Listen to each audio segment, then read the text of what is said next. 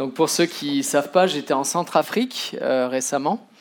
Et donc après un séjour assez intense. Et donc c'est toujours bien de pouvoir partager ces temps. Alors ce matin, j'étais à Grenoble, dans l'église des parents de Sylvain. Euh, et, en fait, j'ai prêché sur le texte qui suit, c'est-à-dire de, la, prochaine fois. Donc c'est dommage, c'est pas tombé en même temps. J'aurais pu faire d'une pierre deux coups, mais ça n'a pas marché sur ce coup-là. Mais bon, euh, c'est toujours un plaisir de travailler sur les textes. Et euh, donc c'est un plaisir de retrouver les uns les autres après une période de voyage intense. Et on était en Tunisie, on a pu voir euh, Christelle et Marwan, euh, donc on a passé du temps. Alors moi j'étais grippé, mais les autres ont pu en profiter, donc ça c'était bien. Et, euh, vraiment, ce qui était évident, c'est que Christelle et Marwan étaient vraiment touchés par la sollicitude de l'Église et la manière dont en fait l'Église les entoure et prenne, prend soin d'eux. Et ça, ça les a vraiment marqués. Ils tenaient à ce qu'on vous remercie euh, de leur part. Et passer ce temps-là avec eux en Tunisie, c'était quand même euh, à part. On a eu euh, droit à un culte dans l'église arabophone. Et juste entendre chanter des louanges en arabe, c'est tellement magnifique. Je crois que j'avais partagé quelque chose sur le groupe. Peut-être pas, ah, j'ai oublié alors. Mais du coup, c'était vraiment beau. Et, et, voir Dieu louer en arabe, c'est juste magnifique. Et donc, du coup, euh, euh, j'ai eu aussi l'occasion donc, de me rendre en Centrafrique, et c'est un pays qui est vraiment sinistré par les conflits. Euh, par le climat, par la pauvreté. j'ai perdu 40 degrés d'un coup dimanche dernier. Et j'ai été touché aussi par le témoignage des personnes avec qui je travaille tout au long de l'année et de voir leur œuvre remarquable, leur foi en action et surtout le courage devant les risques. Euh, et, en fait, pour ceux qui ont suivi ça, euh, merci à vous d'avoir prié pour ça. Et euh, je voulais juste vous dire que j'ai été vraiment marqué et touché par, par le courage des uns et des autres.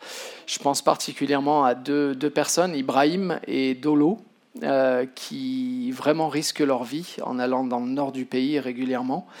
Et, en fait, souvent, ils, enfin, ils me disaient merci à moi mais je ne me sentais pas digne de recevoir un remerciement. Je leur ai dit non, merci à vous, parce que en fait, les vrais patrons, c'est eux. Hein. Euh, c'est vraiment dans leur, courage, leur fidélité envers Dieu. C'était vraiment puissant. Donc voilà, et euh, si un jour vous avez envie de m'accompagner, moi j'aime bien voyager avec d'autres personnes. Donc faut me le dire, je sais que c'est engageant, mais faut pas hésiter prochaine, c'est au Kyrgyzstan, pour ceux que ça intéresse. Il y a le Kenya avant. voilà, Kyrgyzstan, bon, ça parle, euh, voilà. J'espère je rentre, on verra. Mais Donc voilà, du coup, en tout cas, depuis maintenant trois ans, notre Église passe par un temps de transition. Euh, alors c'est un temps de transition qui a été ralenti par la pandémie, puisqu'aujourd'hui, euh, mais aujourd'hui il y a un nouvel élan, je dirais. Euh, quand je vois les, églises, les organisations, on voit vraiment que le, le, rythme de croisière reprend là dans cette période, alors qu'il y a eu vraiment un très très fort moment de, de ralentissement. Et on est dans un moment clé qu'on dit de structuration. On en a parlé assez souvent, mais là on va en parler plus précisément aujourd'hui, parce que le texte nous conduit à ça. Alors, c'est parfois déstabilisant, et on va voir combien une telle période est importante, euh, et comment on est appelé à l'appréhender en tant qu'Église locale. Sans plus attendre, donc je vous invite à lire le texte du jour, et euh, il faut savoir que les petits groupes et euh, la série de prédications se suivent en symétrie, en parallèle, et on est sur des textes, finalement, donc les petits groupes suivent le livre des actes, et notre série de prédications suit le livre des actes aussi. Euh, en tout cas pour la plupart des petits groupes. Je ne sais pas si tous les petits groupes sont dans le livre des actes, mais il me semble. Et donc en fait, euh, euh, on voit vraiment que l'enseignement est très fort. Tout ce qu'on apprend dans le livre des actes est magnifique parce qu'on voit les, premières heures de l'Église, les premiers défis qu'affrontent les chrétiens. Et puis on voit aussi que c'est très proche de l'enseignement de Jésus. Donc en fait, le livre des actes, il est passionnant. Et c'est pas l'histoire du développement de l'Église, puisque ça c'est secondaire, c'est l'histoire vraiment de la manière dont la bonne nouvelle de Jésus-Christ est en train de, de progresser, comment la parole de Dieu progresse et comment euh, la parole de Dieu suit son plan. Alors euh, du coup, euh, on voit vraiment que dès le premier chapitre, et ça je le rappelle et je l'avais rappelé la dernière fois, on voit en fait comment l'évangile progresse depuis Jérusalem jusqu'aux extrémités de la terre. Et en fait, on en est les héritiers aujourd'hui. Ce qui a été annoncé en acte 1, 2000 ans avant, c'est exactement en fait ce qui se produit et qui fait qu'aujourd'hui, on est là, dans cette salle, en train de célébrer euh, le Seigneur. Et donc, du coup, euh, c'est un projet qui n'est pas abouti. Pourquoi? Parce qu'aujourd'hui, il y a 17 000 euh, ethnies dans le monde et il y en a 7 000 qui n'ont jamais entendu parler de l'Évangile. Donc je dirais ce projet-là, jusqu'aux extrémités de la terre, quand, quand la Bible parle de nation, elle parle de peuple. Et en fait, on compte 17 000 peuples. Alors il y a 200 pays, 200 et quelques, je crois, mais euh, il y a euh, au total donc 17 000 nations, dont 7 000 qui n'ont jamais entendu parler de l'Évangile. Alors voilà, il y a une parenthèse au début du... Donc là, on est dans les chapitres 6, 7 et 8, pardon. Et dans les chapitres 6, 7 et 8, on voit vraiment qu'il euh, y a cette progression. Donc d'abord, ça touche plutôt les juifs, puis les samaritains, qui sont entre deux, et après les non-juifs. Et on voit que c'est tout le projet de Dieu pour l'humanité qui s'exprime là, et qui n'est pas réservé à un peuple, mais qui va toucher toutes les nations de la terre, tous les peuples de la terre. Et c'est ce qu'on voit dans le livre des Actes. Et dans les chapitres 6, 7 et 8, ce qu'on voit, c'est que les premiers qui étaient concernés sont en train de rejeter le projet de Dieu. Et à ce moment-là, on voit dans ces chapitres une ouverture vers d'autres peuples, tel que c'est annoncé au chapitre 1. Et donc du coup, il y a une petite parenthèse au début du chapitre 6 qui nous concerne de très près aujourd'hui. Et je vais m'arrêter sur ces versets-là. Donc au chapitre 6, du verset 1 à 7, et je vais lire ça dans la Bible Summer. Et on voit qu'au fur et à mesure où l'Église grandit, il y a des besoins qui émergent et qui conduisent les apôtres à ajuster leur stratégie. Donc les apôtres, pour ceux qui ne connaissent pas, ce sont en fait ceux qui euh, ont été proches de Jésus et qui ont été mandatés, qui ont été les piliers, euh, je dirais, du progrès de l'Évangile, du progrès de l'Église dès le départ. Et en fait, c'est sur ce fondement-là que beaucoup de choses ont été bâties, et on en est les héritiers, au fond. C'était euh, les, douze artisans de départ, on va dire. Et finalement, euh, 2000 bah, ans après, ce texte nous parle encore, mais d'une manière tellement précise. J'ai été époustouflé de voir la situation du rivage et la situation de l'Église et toute la symétrie, tous les parallèles. Et on va voir ça. Alors, je vous propose de lire le texte, euh, et c'est ce qu'on appelle l'élection des sept. D'accord? Alors, à cette époque-là, comme le nombre des disciples ne cessait d'augmenter, des tensions surgirent, c'est bizarre, tensions dans l'Église, c'est rare ça, entre les disciples juifs de culture grecque et ceux qui étaient en Israël. Les premiers se plaignaient de ce que leurs veuves étaient défavorisées lors, des distributions quotidiennes. Alors les douze apôtres réunirent l'ensemble des disciples et leur dirent Il ne serait pas légitime que nous nous arrêtions de proclamer la parole de Dieu pour nous occuper des distributions. C'est pourquoi, frères, choisissez parmi vous sept hommes réputés dignes de confiance, remplis du Saint-Esprit et de sagesse, et nous les chargerons de ce travail. Cela nous permettra de nous consacrer à la prière et à l'enseignement, au service de l'enseignement. Cela permettra, et je répète, cela nous permettra de nous consacrer à la prière et au service de l'enseignement. Cette proposition convainc tous les disciples. Ils élurent Étienne, un homme plein de foi et d'Esprit Saint, ainsi que Philippe, alors je ne sais pas trop comment on prononce, mais Procor, Nicanor, Timon, Parménas et Nicolas, un non-juif d'origine d'Antioche qui s'était converti au judaïsme. Et ils les présentèrent aux apôtres qui prièrent pour eux et leur imposèrent les mains. La parole de Dieu se répandait toujours plus, et le nombre de disciples s'accroissait beaucoup à Jérusalem, et même de nombreux prêtres obéissaient à la loi. Alors vous savez, maintenant vous avez l'habitude, on va faire un exercice d'observation. Donc, qu'est-ce qu'on observe dans ce texte? Et là, je fais appel à vous, à chacun d'entre vous. Qu'est-ce qu'on voit dans ce texte? On est où déjà? Dans quel secteur du monde? Jérusalem. Acte 1, Jérusalem, Judée, Samarie, extrémité de la terre. On est encore à Jérusalem, mais ça va changer. Donc on est à Jérusalem. Qu'est-ce qui se passe? Il y a un phénomène dans l'Église qui se produit. Comment? Alors il y a des tensions, mais avant les tensions, il y a quelque chose qui se produit, qui crée ces tensions. C'est ça, il y a une croissance. Donc l'Église change de face. Et là naissent des tensions. Pourquoi? Parce qu'il y a des juifs, euh, des juifs donc euh, de Palestine et ceux qui viennent d'un contexte euh, helléniste, d'accord? Et en fait, il y a un problème entre eux. Et c'est lié à la manière de traiter les veuves et à des différences éventuelles au moment des distributions. Ça veut dire qu'il y a tout un système social dans l'Église à l'époque qui existe et qui fait qu'on prend soin des plus vulnérables, des plus pauvres, et on a une attention particulière euh, pour ces personnes.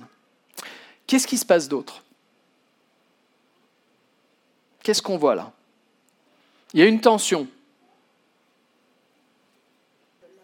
Ouais, c'est ça. En fait, les apôtres, ils ne sont pas sur leur nuage, euh, vous savez, euh, proclamation, enseignement, etc. Non, ils prennent ça au sérieux et ils disent, OK, il y a une tension, on va prendre ça au sérieux, mais en même temps, on ne peut pas tout faire. D'accord? Et pourquoi? Parce qu'ils sont consacrés à quoi? À deux choses, ils disent, à trois même. Mais il y en a deux particulières pour les, les apôtres. Prière et enseignement. Mais il y a la proclamation, mais on va voir que la proclamation, en fait, touche toute l'Église finalement. Mais la prière et l'enseignement, en tout cas dans ce rôle de leadership, est vraiment précis, vraiment spécial. Et ils veulent se consacrer à ça, prioritairement. Est-ce que ça veut dire qu'ils n'ont pas envie de servir? Pas du tout.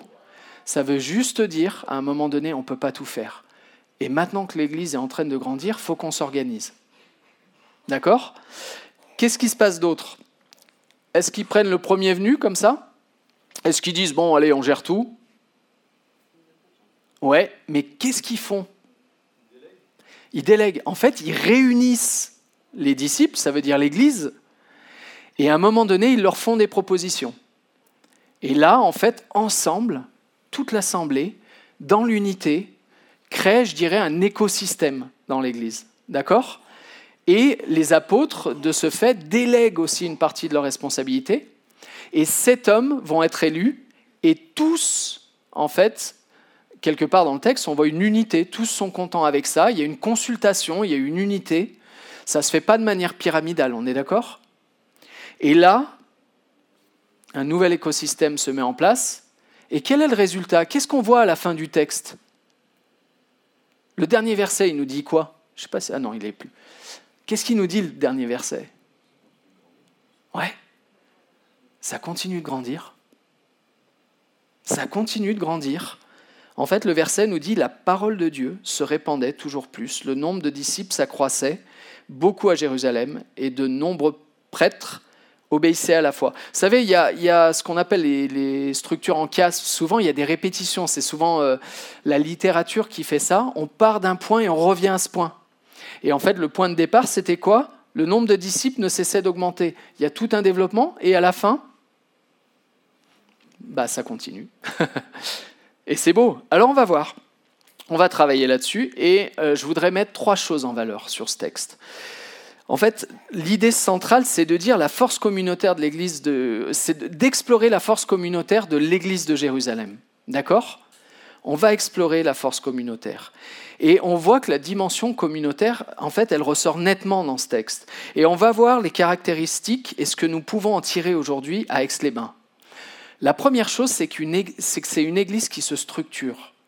La structure fait partie de l'Église. Ce n'est pas la priorité, mais c'est important. Le texte nous montre d'abord que c'est toute la communauté qui se sent concernée. La remontée des difficultés, l'écoute active de la part des responsables, il y a des propositions qui sont soumises et il y a une validation collective.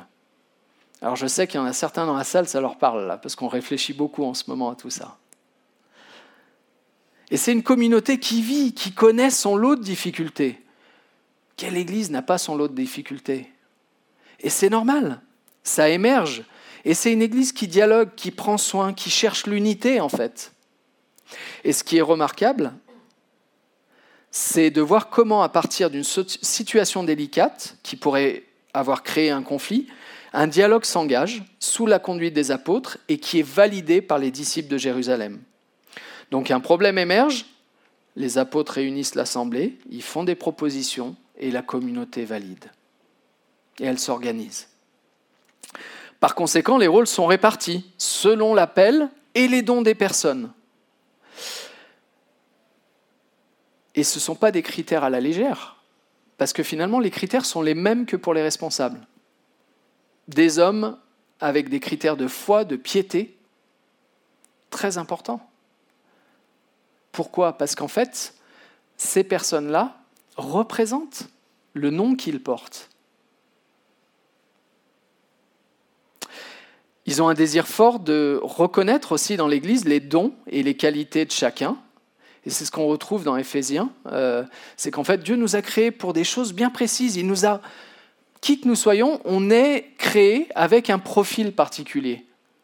Et il n'est pas là par hasard, ce profil. C'est pour qu'on puisse réaliser et mettre en œuvre les dons que Dieu nous a donnés. Chacun d'entre nous. Et c'est le rôle de l'Église probablement de reconnaître ses dons. Et c'est souvent là qu'on les découvre, dans les petits groupes, dans des situations où on, on met les choses en pratique ensemble. Et donc, en fait, il y a la volonté de mettre en pratique ces dons. Les apôtres, eux, ils gardent à l'esprit les priorités de leur mandat. Et je vois, en fait, si je fais le parallèle avec le rivage, c'est impressionnant, mais ils se disent, mais comment c'est important de donner une priorité à la prière, l'enseignement, et aussi à la proclamation. Et il semble que le sujet de la proclamation, lui, appartient plutôt à l'ensemble de la communauté, parce que ce qui suit nous le montre avec Étienne et Philippe notamment. Et la proposition des apôtres, elle, a, vocation, pour vocation de garder les bonnes priorités en ligne de mire. Prière, enseignement tout en organisant l'engagement en interne. Il propose de nommer des personnes aux distributions journalières destinées aux pauvres. Est-ce que ces personnes-là sont uniquement dans une tâche pratique? Non. Pourquoi? Parce que les deux premiers nommés sont Étienne et Philippe, les autres on ne sait pas trop. Mais qu'est-ce qu'on voit derrière? C'est qu'ils ne sont pas juste consacrés à des tâches pratiques, ils sont aussi associés à l'annonce de l'Évangile, de manière générale. Étienne va y perdre la vie, tout de suite, le chapitre d'après, c'est il est lapidé, il rayonne de la gloire de Dieu. C'est pas un échec. Dieu a permis, il a autorisé ça. Et ça va être le début, je dirais, du progrès de l'Évangile qui va traverser les frontières vers d'autres peuples. Et à partir de là, on va voir que ça va créer une dispersion qui va réaliser ce que le chapitre 1 annonce. Donc en fait, on voit que même les circonstances les plus douloureuses permettent que l'œuvre de Dieu se réalise. Même si pour nous, de notre perspective humaine, c'est terrible, la mort d'un homme. Mais malgré tout, avant de mourir, il demande le pardon, le pardon de ses bourreaux. Parce qu'en fait, il sait où il va. Et il sait que ces hommes-là ont besoin de lui. Et parmi eux, il y a qui? Il y a Saul. Saul qui deviendra celui qui va être un des piliers de l'annonce de l'Évangile dans toute la région méditerranéenne. Du coup, en fait, si on regarde la structure, euh, on voit que la structure accompagne la croissance de l'Église. Et ces changements suivent finalement la croissance de l'Église, les changements qui s'y opèrent, et ça prend en compte l'origine aussi des membres, au fond. Vous savez, en fait, toute Église qui accueille des nouvelles personnes, souvent, on peut être très déstabilisé en tant qu'Église, selon les profils. Alors Steve, il peut témoigner, mais moi, quand je suis arrivé dans l'Église, il a plein d'histoires à raconter. Hein. Et moi, je venais de mon quartier, de la région lyonnaise. Vous voyez? En fait, ce que je veux dire par là, c'est qu'en fait, l'Église, très souvent, elle a une tendance naturelle à s'assoupir, mais Dieu, il met un coup de pied dans la fourmilière. Ce qui ne veut pas qu'on s'assoupisse. Il veut réaliser son plan. Et donc, du coup, euh, on voit qu'il y a un parallèle avec la vie du rivage parce que c'est exactement ce que nous vivons actuellement. L'Église évolue. L'équipe de départ, euh, donc les Knights, nous, et puis il y avait des stagiaires à l'époque, laisse la place aujourd'hui à une équipe d'anciens. Et je veux vous dire, et je pense que Steve me rejoint là-dedans, combien on est fiers de cette équipe. Vraiment. Et euh, c'est des personnes que j'aime profondément. Ah. Désolé, il faut que je revienne. ouais, c'est une équipe consacrée. tous travaillent à côté, et c'est pas rien. Euh, et je vois beaucoup d'amour et de soins. On a eu une situation récemment où j'ai vu vraiment tout l'amour qui s'exprimait. Et je les aime profondément. en tout cas, euh, ce que je vois, c'est que la réussite dans cette mission de conduire l'église locale. Désolé, faut que je me... on va faire un chant, je crois. non. Euh, ouais, donc en fait, la réussite dans cette mission de conduire l'église locale, c'est associé non pas à la réussite personnelle, mais à un engagement collectif. Avec la croissance de l'église, le retrait progressif euh, des implanteurs, on voit qu'il y a plein de besoins qui émergent, plein, plein, de plus en plus, et on veut accompagner chaque membre de l'Église dans ce processus, en fait. Et il y a, des étapes. On va, au mois de mars, on va voter pour l'association locale, l'église locale, puisqu'on est encore une antenne de, de perspectives. On veut essayer de renforcer les pôles, le pôle famille, musicaire. merci, merci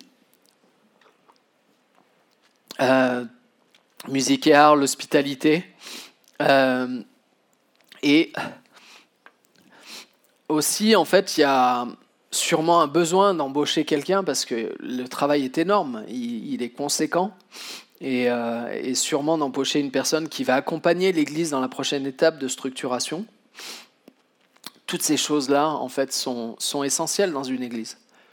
Et en fait, quand je vois la force communautaire qu'une église peut renfermer, elle a besoin à la fois d'être organisée, structurée, et en même temps de développer un état d'esprit. Et cet état d'esprit, on le voit parce que, c'est mon deuxième point, en fait, on voit une communauté qui est engagée euh, dans le service. En fait, c'est toute la communauté qui s'engage. Quand on voit le texte, c'est toute la communauté qui s'engage à l'union, mais aussi de façon différente. Le terme de service, on voit qu'il est autant appliqué finalement à ces hommes qui sont nommés pour des tâches pratiques que à ceux qui sont dédiés à l'enseignement. C'est la notion de service qui ressort. Et quand on parle d'engagement dans l'Église, en fait, si on prend l'étymologie, on parle de service. Et le service, c'est un mot qui peut être péjoratif dans notre société, mais dans, dans l'Église, dans la Bible, c'est un mot qui est puissant. Être au service de. Et finalement, en fait, c'est le mot diaconie, enfin, on l'a traduit par diaconie. Hein. et c'est de là probablement que vient, cette notion de diacre dans l'Église. Vous savez, dans la structure, on parle d'anciens et on parle de diacres. Et les anciens, la seule différence, les critères sont les mêmes, mais la seule différence, c'est l'enseignement. C'est vraiment, euh, mais finalement, l'importance du service est le même euh, et, je dirais l'état d'esprit du service elle-même, quel que soit notre niveau d'engagement dans l'Église. Et du coup, euh, en fait, ce modèle de service, on l'a, c'est Christ. Parce que dans, dans Philippiens, en fait, ce que, ce que Christ dit, c'est finalement, si tu veux être le plus grand de tous, il faut que tu serves. D'abord, mets-toi au service de l'autre. Et en fait, Christ a été le modèle de ça. Pourquoi? Parce que lui a quitté son trône de gloire, il a rejoint notre condition, qui est parfois misérable avec le péché. Hein. Et malgré tout, il a même pris pire que notre condition, puisqu'il est mort sur une croix. Et à l'époque, la croix, c'était c'était ce qu'il y avait de pire. C'était, euh, tu perdais toute dignité en fait. Tu n'étais même plus considéré comme un homme. Et celui qui est Dieu, il a pris cette condition. Et il l'a fait pourquoi? Parce que par cette mort et cette résurrection, il donne espoir à quiconque s'en saisit. Parce que c'est le premier à avoir vaincu la mort. C'est le premier à avoir vaincu le péché et celui qui en est à l'origine. Et donc du coup, on voit que même Philippe, euh, donc euh, pardon, ceux qui sont serviteurs sont aussi euh, là pour proclamer l'évangile. On voit Étienne en tête de liste et puis ça lui coûte la vie. Mais il y a aussi Philippe qui apparaît un peu plus loin dans le chapitre 8 et qui prêche Christ et qui participe au progrès de l'évangile. On voit, vous savez, il y a Simon le magicien, l'eunuque éthiopien, pour ceux qui connaissent cette histoire. Et en fait, c'est Dieu qui le conduit dans ce rôle et dans cette direction pour annoncer à des gens qui avaient soif de connaître Dieu, en fait. Et souvent, Dieu crée cette soif dans le cœur des hommes. Alors il y a plusieurs autres noms hein, euh, qui sont là, mais principalement d'origine grecque, et on voit toute la sagesse collective qui s'exprime, parce qu'en fait le problème il est pour les, veuves euh, grecques, enfin hellénistes, et finalement euh, parmi les sept, il y en a au moins quatre, voire cinq, qui sont nommés parmi cette communauté-là. Et on voit toute la sagesse, toute la stratégie qu'il y a là derrière. Et si on considère que le terme de service est appliqué pour les différents types d'engagement dans l'Église, force est de constater que l'Église ne devrait pas fonctionner de manière pyramidale. Mais l'Église, elle est appelée à vivre de manière collégiale. Ce n'est pas une affaire d'ambition, parce que l'ambition, c'est d'être le serviteur de tous. Et ça enlève tout, je dirais, tout ce qui parasite les relations euh, de hiérarchie dans notre société parce qu'on n'est pas là avec l'un qui est plus haut que l'autre ou plus bas. On est là pour une même cause, orientée euh, vers la même destinée et la même destination et les mêmes objectifs. La notion de service, c'est au cœur de la démarche d'un disciple, à l'image de Jésus qui appelle celui qui veut être le plus grand à être serviteur de tous. Et l'ambition première, c'est celle de ressembler à Christ et de prendre son modèle ce modèle qui est si puissant en fait, un modèle de sacrifice. En fait, le service, c'est une voie royale pour manifester l'amour.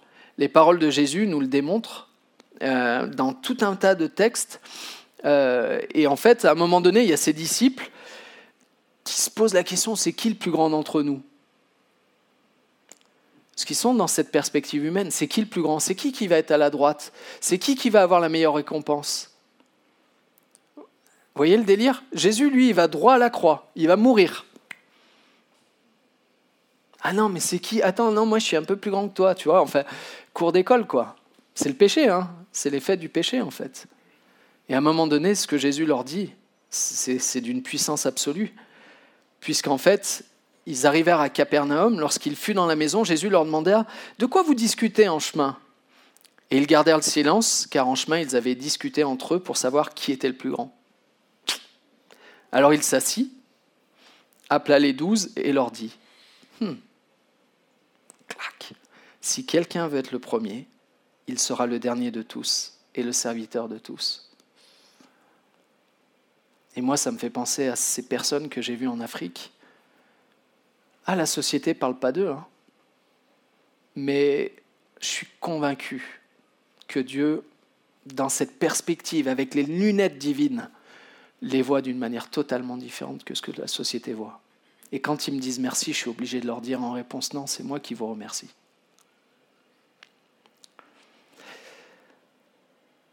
Aujourd'hui, au rivage, la dimension diaconale a plus que jamais besoin d'être développée. On a besoin d'être une communauté à l'action.